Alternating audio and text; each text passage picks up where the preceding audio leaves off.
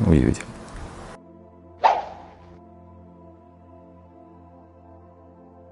Иногда я читаю книги про упады, ну, как они написаны, прямо с комментариями, да, вот последовательно. Иногда читаю тексты священных писаний без комментариев, чтобы картину целого, скажем, целую главу как-то вот сразу охватить. Если мы читаем стих, комментарий еще можно комментировать и комментировать один стих долго комментировать. Иногда хочется просто услышать всю главу, о чем там речь, да, вот целиком историю Дру Махараджи целиком, скажем, прочитать, или Бхагавадгиту сразу целиком прочитать, без комментариев, как сюжет, да, вот как вот события увидеть целиком. Историю явления Нарисимха, да, и так далее, и так далее. Иногда я читаю просто тексты. Но интересно то, что тексты провоцируют как бы а, проникновение в комментарий потом. Потом я начинаю себя ловить на том, что я на каком-то тексте углубляюсь в комментарии и забываю уже про сюжет. То есть пропада где тут схватывает все равно. Потому что сама Пурана, она требует комментариев как бы. Ее природа такова. Как вот э, соль. Мы не едим соль, а требуется пища, но ее нужно солить. Вот этот Пурана, она как соль, и ее нужно добавлять в какую-то ситуацию, и только тогда эта ситуация вот становится вкусной, вот жизнь насыщенная. Вот это как соль. И вот читаете и думаете, ну все уже, не понимаете, вдруг видите комментарий, и вкус раскрывается. То есть она требует комментариев, физическая литература. Это в ней самое написано, что важнее даже комментарии, чем сами тексты, потому что сами тексты до конца непонятны человеку, обычному, неопытному, а вот комментарии, они уже излагают ее как бы глубинную суть э, текста. В комментариях уже есть и текст, как бы, и есть разъяснение этого всего. И э, к чему это все приводит? Потому что когда мы усваиваем хорошо про упаду, как чистого преданного, вот этот его дух сознания, то эти сутры сжатые, вот эти сутры называются, сжатая информация, вот такая лаконичная, упакованная информация, э, мы начинаем мыслить сутрами. Уже это следующий этап, когда можно прочитать сутру и в течение дня можно размышлять на эти темы, ходить что чем бы ни занимался человек, он может размышлять на эти темы. Вот это результат чтения Смарана.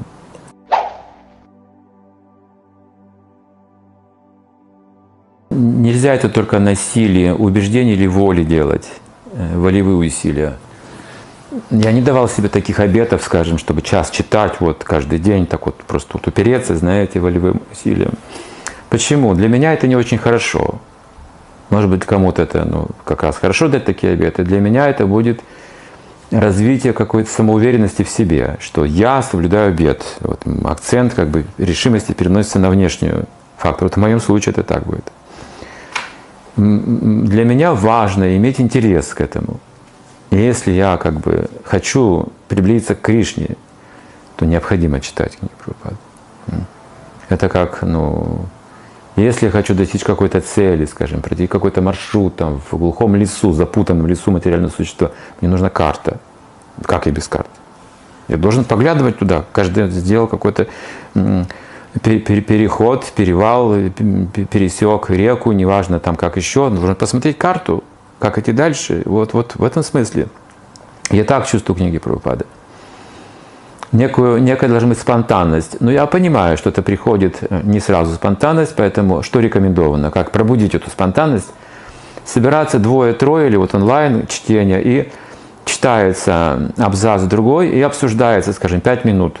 Мы включаемся еще в осмысление прочитанного и снова 10 минут читаем, 5 минут э, осмысления. Вот это тоже сильно помогает ощутить этот вкус. Реалистичность книг Прабхупады. То есть духовный, духовный мир, он здесь с нами на самом деле. Стоит только туда переключить, свое сознание перенаправить. И вот книги Прупады это сознание перенаправляют, такой мост. Вот мы в материальном мире берем книгу, и мы раз оказываемся уже в другом, и уже чувствуем и видим все по-другому. Как бы сквозь материю начинаем понимать суть происходящего.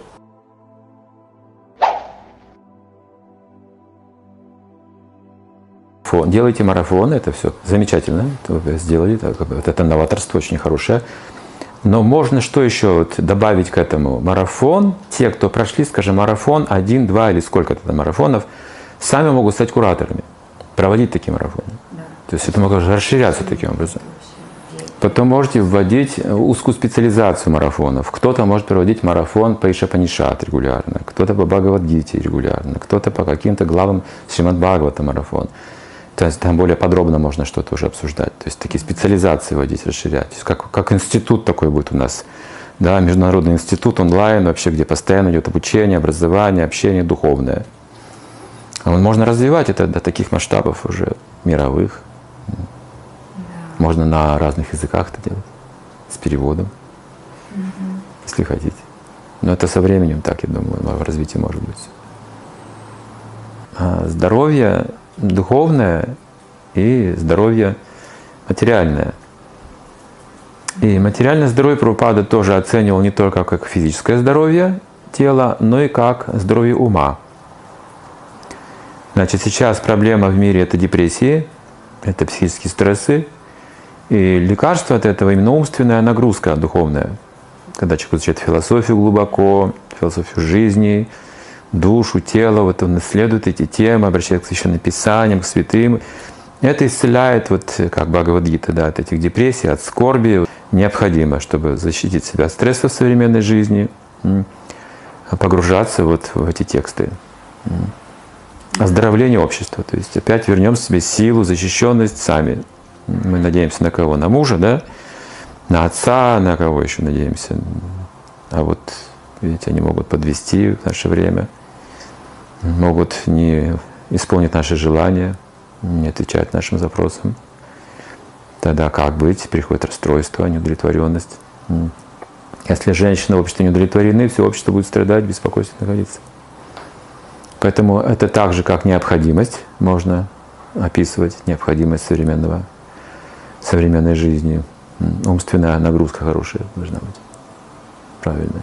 Чтобы нам выдержать натиск материальной энергии, которая вот волнами да, нападает на нас, нам нужна защищенность ума и чувств. Марафоны это вот как раз ну, спасение, как реанимация. Даже вот тяжело такие, да, больные, так сказать, ментально люди, они оздоравливаются, ну, за месяц даже много, мне кажется. За несколько дней уже марафона уже перемены на лицо будут. То есть лекарство сильное, если его принимать вовремя. Если лекарство есть сильно, но мы его не принимаем, то вот в чем проблема. Лекарство есть от любых проблем, от любых страданий. И книги про упады именно сильнейшее лекарство, чтобы этот тонус жизненный держать на высоте всегда, чтобы внутреннюю силу в себе поддерживать, веру и так далее. Поэтому вот на данный момент времени я могу сказать, что это самое важное служение –